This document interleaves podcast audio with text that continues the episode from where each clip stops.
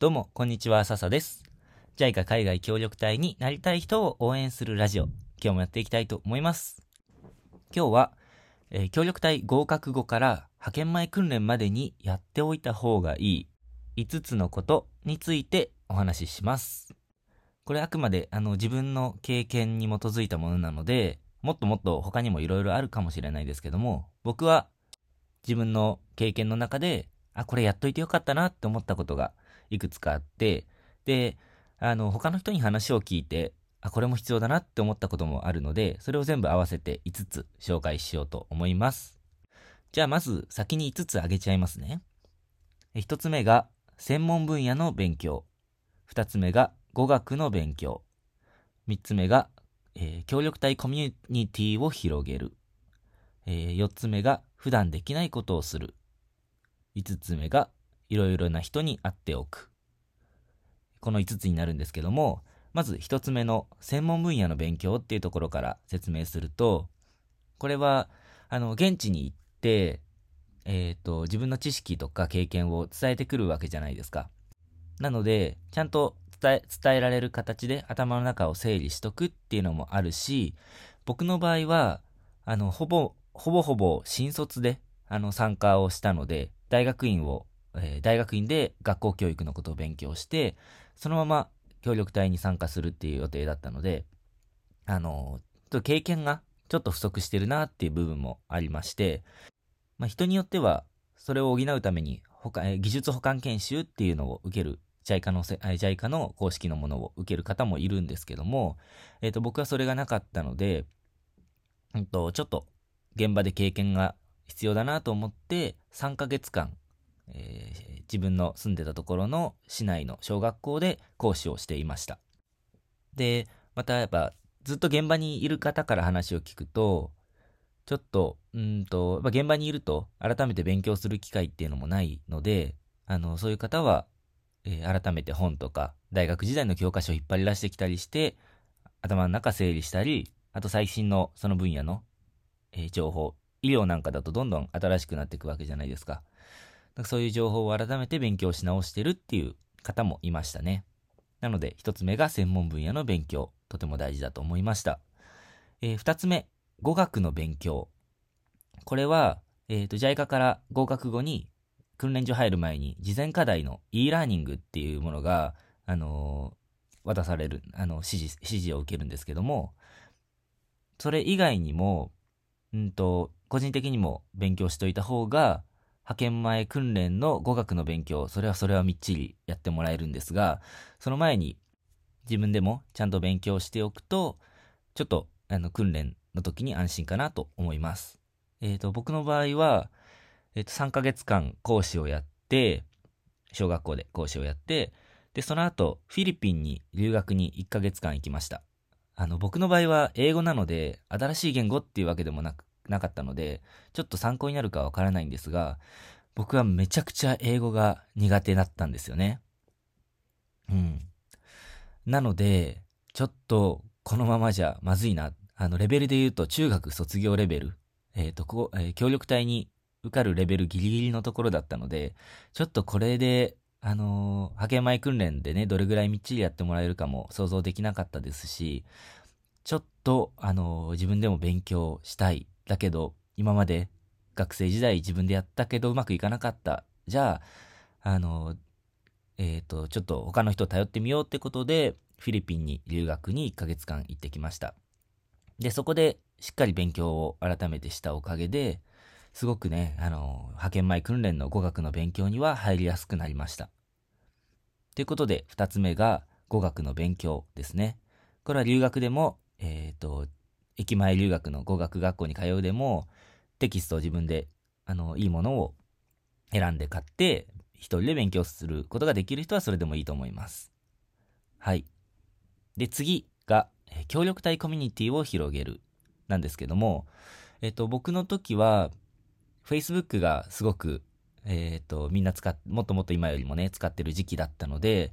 えっ、と、Facebook で同期のグループっていうのが合格したばっかの時にできました。で、そこで、あの、いろいろな人と交流したり、えっ、と、東京行く機会があれば、みんなであの、近郊にいる人で飲みに行きましょうっていうお誘いをしたりだとか、あと、直接メッセージを送ったりして、あ、ピ、あの、同じパプアニューギニアに行く国なんですねって言って、あの、コミ、なんだろう、えっと、コミュニケーション取ったりだとか、あとは、その Facebook で見つけた、えー、先輩隊員にこちらからコンタクトを取って、いろいろ質問させてもらうとかね。なんかそうやってると、どんどんどんどん広がっていくんですよね。そうすると、やっぱ行く前に現地のこと知れるし、うんと、何が必要だっていうことも教えてもらえるし、こういうものあった方がいいよっていうのとかね。あと、訓練所入る前に、その訓練所の同期のことを、あの、知っていたり、うんと、会ったことあったりしたら、僕なんで、あの、コミュニケーションあんまり上手な方じゃないので、あの、事前に知ってる人と訓練所で一緒になれた方が、あの、より、なんというか、うん、仲良くなれるというか。なので、僕は、あの、事前に協力隊の人たちとか同期のあの派遣前の人たちといっぱいあの連絡を取ったり会っておいてよかったなと思いました。なので3つ目が、えー、協力隊コミュニティを広げておく。あの、すごく安心感につながります。えー、4つ目が、えー、普段できないことをする。あの、すごい抽象的な話なんですけども、あのー、これ僕は新卒で行ったので、さほどこれ重要だとは思わなかったんですけども、あの、仕事を辞めて行った人の話を聞くと、ずっとそれまで、えー、大学卒業してからとか、ずっと仕事に追われて、あのー、過ごしてきた方なんかは、そこで改めて、あのー、仕事を辞めて、とか仕事を休んで協力隊に行くっていうその前に、ちょっと一息ついてみたりだとか、普段できない、えー、アルバイトをしてみたりだとか、国内旅行してみたりだとか、ちょっと本当毎日ダラダラ過ごしてみたりだとか、普段読めない本を読むとか、あの、普段できなかったことを、この時間のゆとりが持てるときにやっておくっていうのは、すごく大事だなと思います。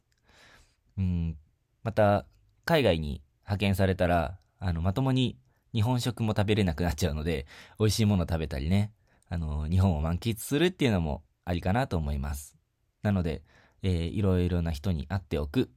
これは日本を満喫するっていうことも含めてね、いいと思います。これが4つ目です。えー、5つ目が、いろいろな人に会っておく。これは、うんと、今までお世話になった人とか、昔の友人だとか、あのー、普段、さっきの話にもつながるんですけども、普段なかなか忙しくて会えないけど、ちょっと全国回ってお世話になった人に会いに行こうかなとか、うんと、いろいろな人とこういう人に話聞いておきたいなとか、なんかそういう人に会っておくのはすごく大事かなと思います。ほんとね、2年間、基本、一時帰国することもできますけど、協力隊行ったら2年間基本的に日本に帰らない生活なので、まあ、ここで会っておいて、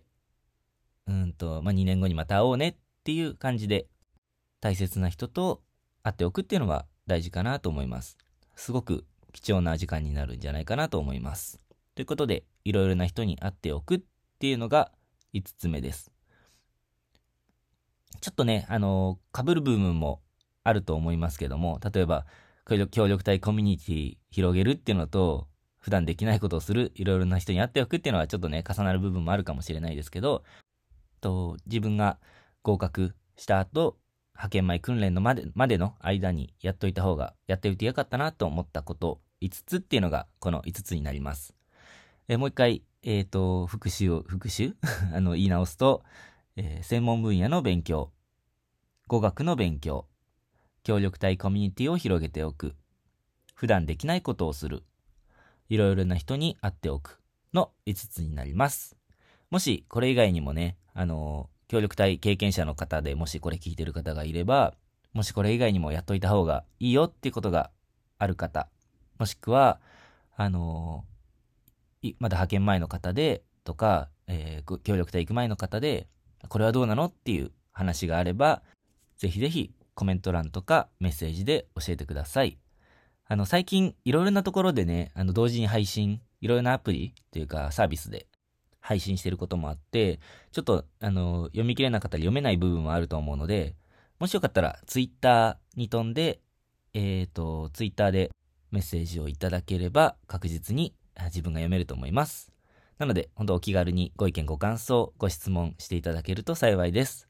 ということで、え今日も最後まで聞いてくださって本当にありがとうございました。また、他の回も次回もよかったら聞いてください。それじゃあ、またね